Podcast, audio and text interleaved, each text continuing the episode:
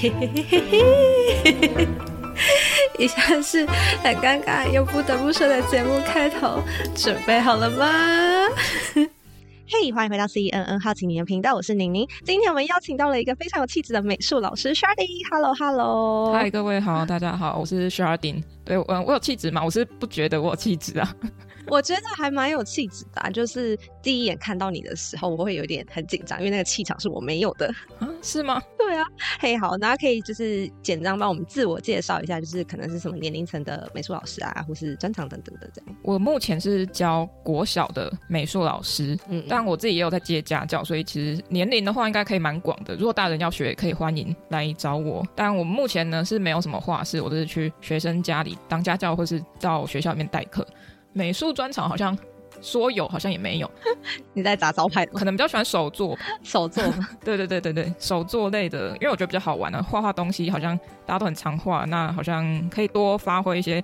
或是多认识一些其他部分的媒材，我觉得是蛮重要的。手作是例如像是你准备很多材料包，然后把它组装的那种，还是说剪贴，或是拿着一个画，然后你去模仿？我通常如果给学生的话，我是会给很多材料，但我不会给材料包，因为我才觉得材料包是一个很局限的东西。但是如果要有材料包也是可以，只是它做出来的成品不一定要跟最后它原本预设的一样。嗯，就是那个材料包它只提供一个可能你平常不常见的东西。嗯哼，外外面或是网络上买一个材料包，它可能有一个很特别，你可能在普通房间或是文具店买不到，所以你可以买那个材料包来取得那个材料。嗯嗯，我比较认同是。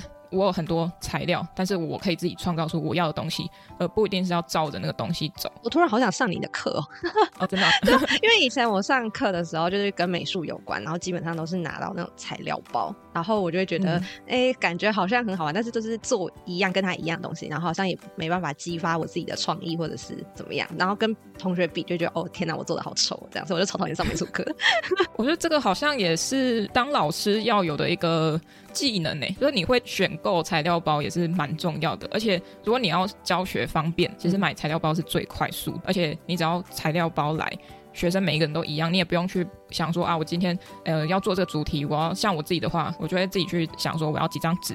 那几张纸我要什么颜色，我还要自己去挑，嗯，因为我不想要从行路里面去跟厂商订购，我会偷看他们的创意，就是说他们 他他们材料包大 大概在做什么东西，我想说啊，那我这样我也可以自己做啊，为什么我要跟他买？嗯，而且可能材料还比较便宜。对耶，不过你怎么会想要当美术老师？因为其实像很多学生应该都跟我一样，就对美术其实从小不是那么快可以发现到这是自己的兴趣，然后你可能就业上就会有困难，而且现在又少子化。哦，我那时候完全没有想过困难呢，就是在。学美术的时候会单纯觉觉得哦，这个蛮好玩的，嗯、但是我一开始其实不是想走美术，嗯、我国小的时候是想要当音乐家。嗯我国小是拉小提琴的，我是读音乐班，嗯、呃，可是后来就觉得，哦、呃，好像拉小提琴很累，然后好贵，哎，那个学费真的是每一次去上课都很有压力，因为你知道你在花父母的钱。对我来说是这样，因为我觉得我在花这个钱，但是我觉得很辛苦的是，我可能比不上其他更优秀的人，因为他的淘淘汰率很高，嗯、或者你如果不认真，可能十天你不练琴，或是不练一天的话。我自己会觉得那个压力很大，好像这个目标让我很不舒服。你从什么时候开始就是意识到你是在花爸妈的钱，然后你觉得这是一个浪费的行为？我从国小开始，我连矫正牙齿我都不敢去矫正，因为我哥哥姐姐他们全部都有龅牙，天生龅牙。嗯、但是我是后来我吃手指头吃到龅牙，然后就想想说这个不行吧，这个我爸妈都已经花在我哥哥姐姐身上那么多钱了，嗯、然后我不想再让他们多一个负担，所以我国小就放弃说我要矫正牙齿。你天啊，你很成熟哎，我的天哪！你知道我小时候学琴，我是那种超级不认真，然后连练就是都不愿意，然后我还边哭边弹琴。哎、欸，我也是，就是因为你知道小时候。琴真的很贵，你假如说钢琴，嗯、不不论是什么乐器，你只要你想要自己拥有一个，都是一一笔就是不不小的开支。然后那时候我妈就跟我讲说：“哎、嗯嗯嗯欸，你要先去练个几年，然后你确定我才要买给你。”然后就后来你就是兴致冲冲，yes，终于买到了。然后买到之后就是一个噩梦的开始。然后我妈就说：“你要去练琴。”然后我就开始哭。然后我从来都不觉得我在浪费我妈钱，我觉得我妈在浪费我的童年。哎、欸，好像我也是会这样哎、欸。嗯，我们赶快回来美术这一块，继续讲好了。因为一开始，嗯，我国小其实就可以考美术班，但是我没有考上。嗯，我哥哥姐姐其实一路都是美术班毕业，嗯，国小国中都是，所以我自然想说啊，那我去考考美术班好了。而且其实小时候也是蛮喜欢画画，对，呃，但是国小的时候因为音乐跟美术同步学，然后音乐就在国小的时候继续在音乐班里面成长。嗯，到了国中再想说啊，那我还是去考考看美术班好了，因为我也在画图。而且那时候我还是自愿性的跟我妈说，我想考美术班。而从美育的过程转换到要拼数科考试，嗯嗯嗯，其实那个压力其实，在那个时候其实蛮大的。但是我就想要有这个目标，想要前进，所以我就会往这个目标走。后来还真的给我考上，其实我还蛮惊讶的，因为我们全班里面要考美术班的人，我不是一个最优秀的那个，嗯，可是我却是全班唯一正取的那个。哎呀，好厉害！哎、欸，这不是在操短，我是 我是觉得我很很幸运。哎、欸，你是台南人吗？对啊，我是台南人，难怪会讲台语。这个有影响吗？就是台南人会，就是同学之间如果都是台南人的话，你会用台语交流吗？不会，不会，完全不会。而且我现在上课都会不小心蹦出台语，而且有些字还不是很好听，然后我觉得要讲之前一秒就会开始憋住，就觉得好难。我就觉得很烦，我要收回前面那个有气质的部分。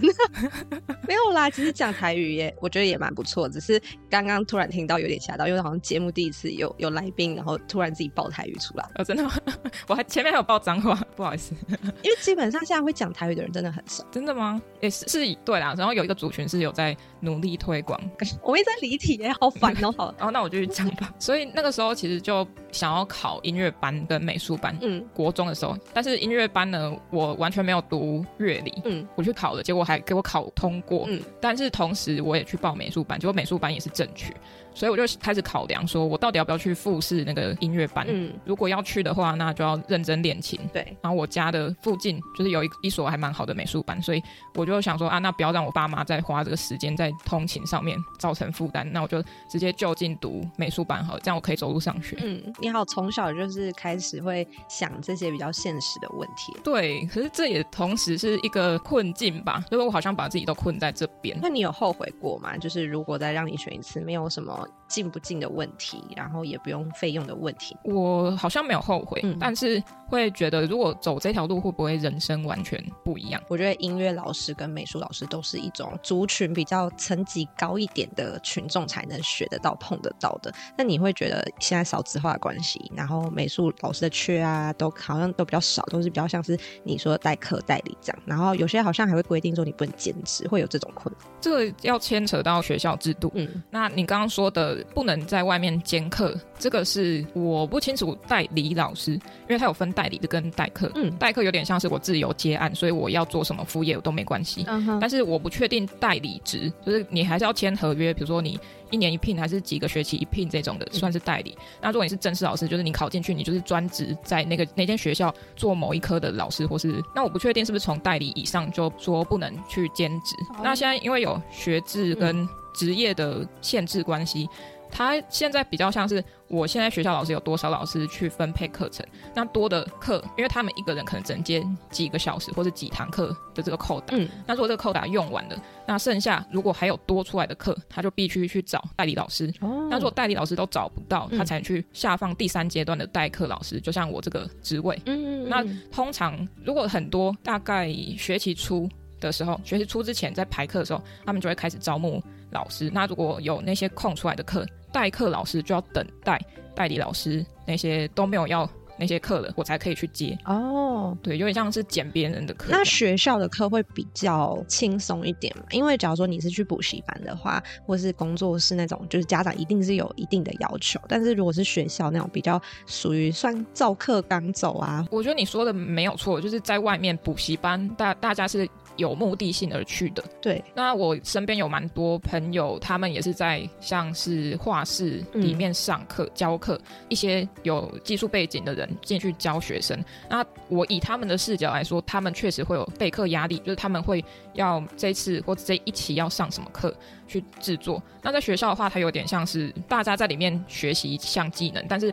确实，美术这个技能不是一个家长会很要求，或是很在意的，对的一个科目。不过，如果是我去开画室，嗯，或是我要选择画室的话，我当然会希望我不要受限于画室，嗯，而且我教学的方式，我觉得我没有办法去配合画室的需求。嗯，我可能只能帮他带几堂课，就可能这个老师有请假，然后临时找找不到人，然后我可以去当老师代课的临时代课。但是如果要我长期在一个地方，然后不能做我想做，或是不能以我的教学方式去教学的话，我觉得会让我蛮辛苦的啦，就心里会良心不安吧。所以就是其实，在艺术创作这条路上，其实有很多争议，就是说我到底要听学校说的多培养一些比赛的学生，还是说让学生去自由发挥？可是可能会面临到很多人不能理解他的这种困境。你会比较倾向就是让学生自由发挥这样吗？嗯，我是倾向学生自由发挥，而且我进学校之前，就是我确定我会在这张这间学校教课。我就会先问看看美术老师，其他美术老师他们的过去的经验，嗯，他们学校到底是着重在比赛，还是他们没有要求？那我就会依照这个需求去看看怎么去教学。那我一间学校，他确实很强调要比赛，嗯，因为他们有点像是拿比赛成绩来让他们学校看起来很厉害，对，但不太管这个事情啊。嗯，就老师或是主任他说，哎，有一个比赛，你可以请同学参加。那我观察别的美术老师，他就会说啊，那。他就指派几个很会画的，嗯，然后来比赛，因为像选手。然后是我的话，我就是说啊，那全班，我跟你讲，我是现在有这边有一个比赛，那有没有人兴趣要参加的？然后就会有几个，大概不到五个。然后就举手，他们说他们想要参加。我说哦好，那你们自己去画。嗯，然后就给他们一些图档啊，给他们看一下，或是过去比赛的一些作品去参考。嗯，但是他们看完也是没有看的感觉，就直接画他们自己的东西。但是也没关系，因为那是他们自己的东西，不是迎合评审口味的东西。我觉得那比较重要。嗯，而且他有积极的想要自己去参与的时候，这个心态比较好一点，而不是我去指派。我去指派当然也可以啊，但是那个学生如果做的心不甘情不愿，那我干嘛让他讨厌我？可是我好像听到一些，就是说在比赛过程中，或是小时候你在表达说你想要多做美术上的创作，或是自己想要做的事情的时候啊，就是可能会面对评审或是家长的一些负面情绪，会觉得说，哎、你画的不是很好，或者是我看不懂，所以我给你低分，或是我给你一个，就是他们的理由没有到非常的充分，所以就会影响很多人的心理阴影。所以。所以我就会觉得说，哎，在创作这条路上，好像怎么做都是不对的。就是你们会遇到这种问题嘛？就是学生自由发挥，可是可能家长就会说他根本看不懂他画的是什么。然后在你们美术老师眼里，我也不确定你们是怎么想啦。可能你会觉得这自由发挥很好，但是家长会觉得说他也看不懂，然后学生就可能就不喜欢美术这件事情了。我觉得会，学生会有这个心态，是他想要让别人认同他的作品。嗯但是老师认同可能还不够，嗯，他可能会想要是家人亲近的人去认同他，但这个时候如果没有这个认同或是支持的时候，他们确实会信心会降低，嗯，而且甚至不想做。然后会不会有像不像的问题？我觉得这个是因为台湾在培养学生的时候，在小时候都是以技术层面为主，他们要看到是像的东西，或是夸张浮夸的一些呃表现。对，这这个是确实，嗯，是一个蛮基础的训练。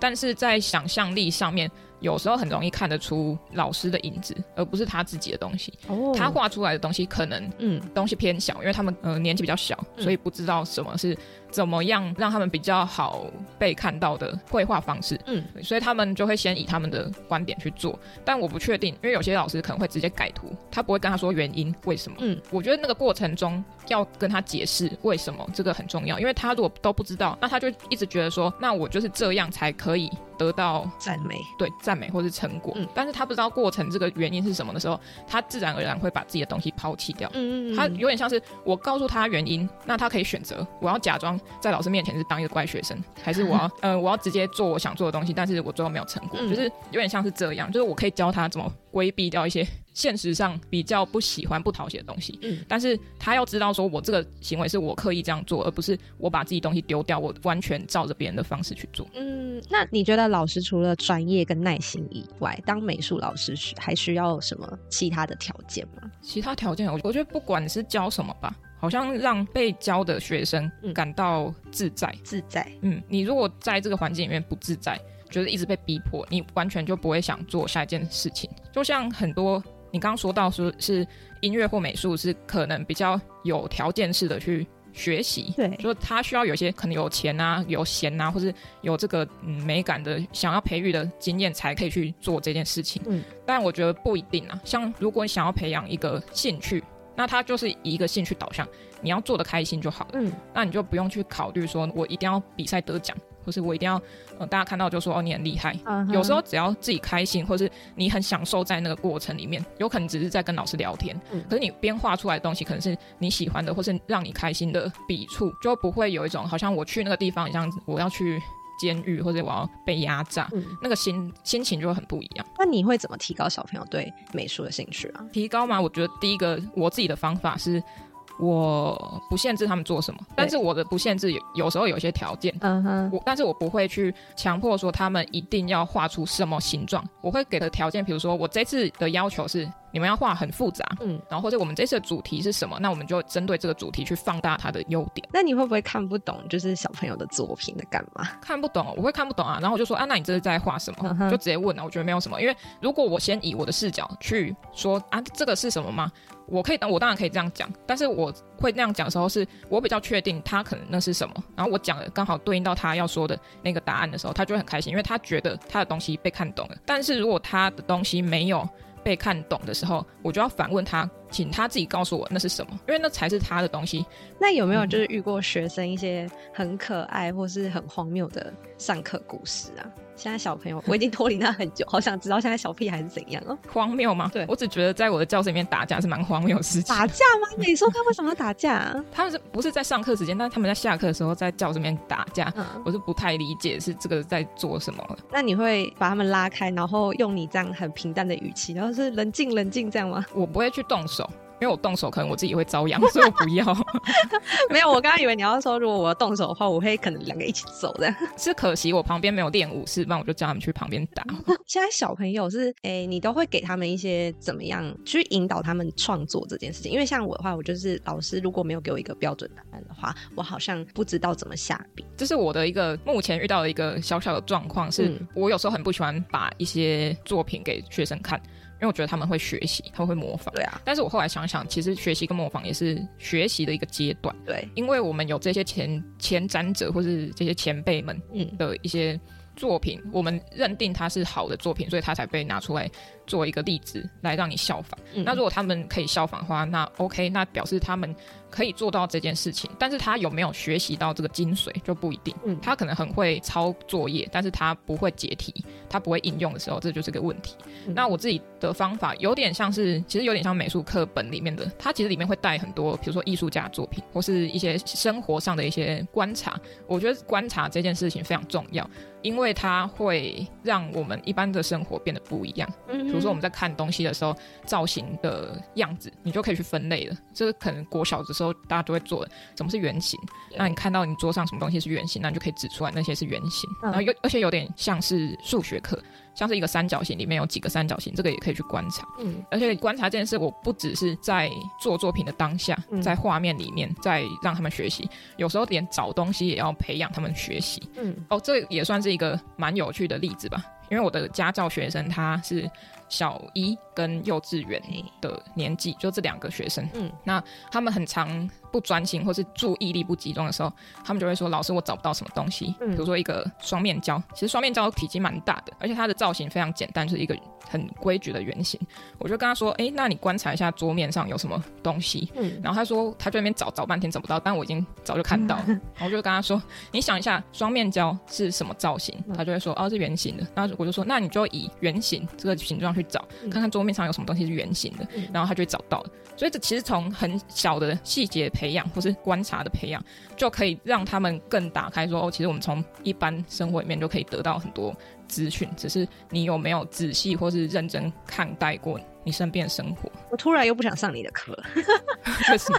因为我就想说，我就已经不想上课，然后我就开始找不到东西，然后你还不告诉我，因为我妈以前就是这样，她说你再去找找看，然后我就觉得我找不到，你为什么又要我找？然后我就会很烦躁，越找越生气，然后最后真的，她就是妻子就在我的眼前，然后我觉得每次我妈就大怒之后就说，就说在这里呀，你又不找，你又没认真看，然后我觉得自己鼻子摸摸的。好拿走，但是我每次都会觉得好不耐烦，就找不到，就已经心烦了，你还要在那边培养我观察能力。可是我觉得最后妈妈的回应是一个关键，嗯，就是你当你找到的时候，他给你的回应如果是火爆，或是觉得哎、欸，为什么早就知道在这边呢？啊，你有眼睛这么大没看到？对，这样的回应确实会让人越来越讨厌这件事情。嗯。那如果这次是以一种鼓励心态，就说，哎，你很棒，你这次有找到了，那我们下次就可以针对这样的方式去继续去引导。嗯，所以我我觉得那个是后续的相处上的问题吧，就是这也是牵扯到我认为说，怎么样在课堂上让你觉得自在。当然过程中为什么要一直强调说你要自己去找，这是我认为很重要的，因为没有你自己的东西的时候。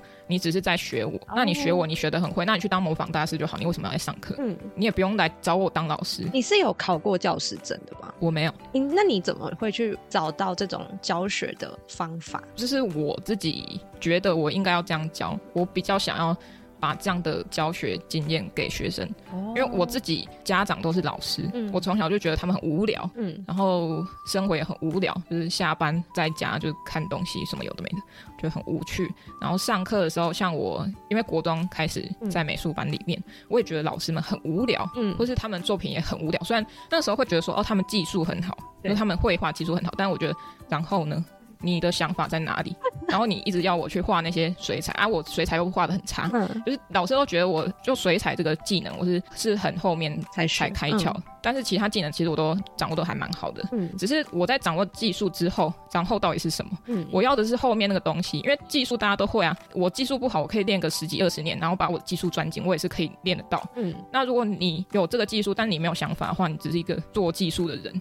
嗯嗯，而且有一个是有一次我高中回国中的时候，学校因为要办展览，我就跟老师说，哎、欸，可不可以嗯、呃、跟学生宣传一下我的展览？对他说好。结果他看到我宣传的东西之后，他就说哦，所以那是你的作品吗？嗯，我说对啊对啊，我就画一些几何线条。然后他就说，他就告诉全班哦，告诉学弟妹，他说。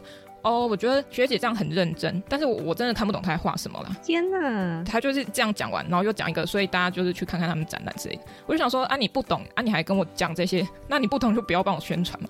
嗯，然后而且他画的东西我就觉得很无聊啊，所以我自己也觉得啊，算了算了，反正我也不认同他，他不认同我，这样就算了。哎、欸，你们这种就是认不认同的，因为像我之前看过一篇文章，就是说如果你在数学的领域上面，然后你不认同对方的话，你们就是提出一个假设，然后去证明，就是可能一个数学公式或是怎么样的，你就可以去证明自己的价值。可是，在艺术圈好像没有办法这样做，对不对？好像一定要什么获奖啊，或是怎么样才能获得别人的认同？不一定哎、欸，我觉得也是看你自己要的定位是什么。嗯，我也我也可以很开心，我什么都不要投奖，嗯，然后就做我自己要想要做的作品，然后不管有没有卖出去，这是一种啦。但有时候。我觉得最终是想办法要用作品赚钱吧。有时候名利反而是为了说哦，作品比较好卖，所以我需要去投一些比赛，让我自己曝光变多。嗯，那为什么你会觉得当老师是一种输出而不是一种输入？感觉好像可以接收到很多小朋友不同的观点啊，或者是你在教学中你会发现不同的东西，感觉也是一种输入啊。我觉得年龄层吧，如果我现在去大学去教大学生，可能他们有一些对于艺术的憧憬还不知道，啊他们想了解，然后我告诉他。或是他们有一些想法是他们想做，但是还没有办法做出来，那我可以帮他一起讨论说啊，那怎么样做比较好一点？那个有点像是我在创作阶段了，嗯，所以我跟你在一个平行的阶段，我们在讨论。但是在国小，他们什么都不懂，有点像是我要把我的知识给他们，让他们理解什么叫艺术。欸，那你上课的时候啊，他们就是你叫他们乖乖坐好，他们是可以听你的话的吗？哎，他们不行哎，可是要看是哪一种。呃，像五年级的就还可以，很可怕，哦，很可怕吗？就是，嗯，有蛮极端的啦，有一班超乖，然后有两班超皮，嗯，然后他们两班就会，我在讲话的时候，他们会传东西给同学，而且是站起来传东西，或是在那边互玩的那种。嗯对，就蛮夸张。我突然想到，美术课还有一个很崩溃的地方，就是如果呃是画画那种，然后就会把教室啊，把自己都弄得超级脏。现在还有这种景象？我觉得这不会崩溃，这只是花要花时间整理而已。我觉得整理是一个最重要的嗯事情，嗯、因为就像我们去练球，因为我以前是羽球校队，然后我们去练球的时候，我们都要去捡球。嗯，而且网球王子也有演到这一段，就是越前龙马他一直在前面捡球。嗯，为什么他不能上场打球？因为你要先学会你要怎么跟这个你相处的东西好好的生活，嗯、但生活的方式不是你只你会打就好，嗯、你要会整理。嗯，如果你连整理都不会的话，那还要做这干嘛？假设我目标是艺术家，然后我跑去外面做作品，我在我工作室做作品，你不会整理的话，你的艺术你的空间永远是乱的，除非你有钱到有请人来帮你整理东西。哦。而且整理是一个对自己负责的一个态度。我觉得他当他们都不会整理的时候，那我觉得那你来练整理就好。我宁愿你不要去做东西，你做的东西再好，我也觉得你不会整理，然后又怎样？可是小朋友，你跟他讲这些，他应该听不懂吧？所以我就说，就一定要整理啊，而且还要提早大概十分钟让大家整理。哦，好吧，美术老师，我觉得他这个这个还蛮在整个学校里面会比较是无奈感偏重的一个科目，会吗？嗯，无奈感吗？对，因为我现在就会想起我国小的美术老师跟我国中的美术老师，我都觉得我们班对他们就是其实没有恶意，但是其实也不会到非常的特别重视。因为假如说你说国文老师来、理化老师来，我们都会哦，老师来了，快点快点怎么样？然后下一节美术啊，随便啦，老师人很好啦，没事啦，这样。可能是人设问题吧。嗯像我就算是比较不会凶学生的老师，对，而且他们应该知道我凶完也只是凶完就没了，嗯，所以也不会怎样，所以他们就。会越来越严重，uh huh. 但是我觉得那个也是教学经验问题。对，刚刚跟大家分享一下，是这个学期有实习老师来课堂上跟学生上课，uh huh. 然后我那期我那天在上体育课，然后我就跟他们说我是不推荐当老师，uh. 然后他们就笑笑，然后我就哦好，因为我完全不推荐去当老师，因为现在教师环境完全跟我。国小、国中的时候差很样子差很多，懂。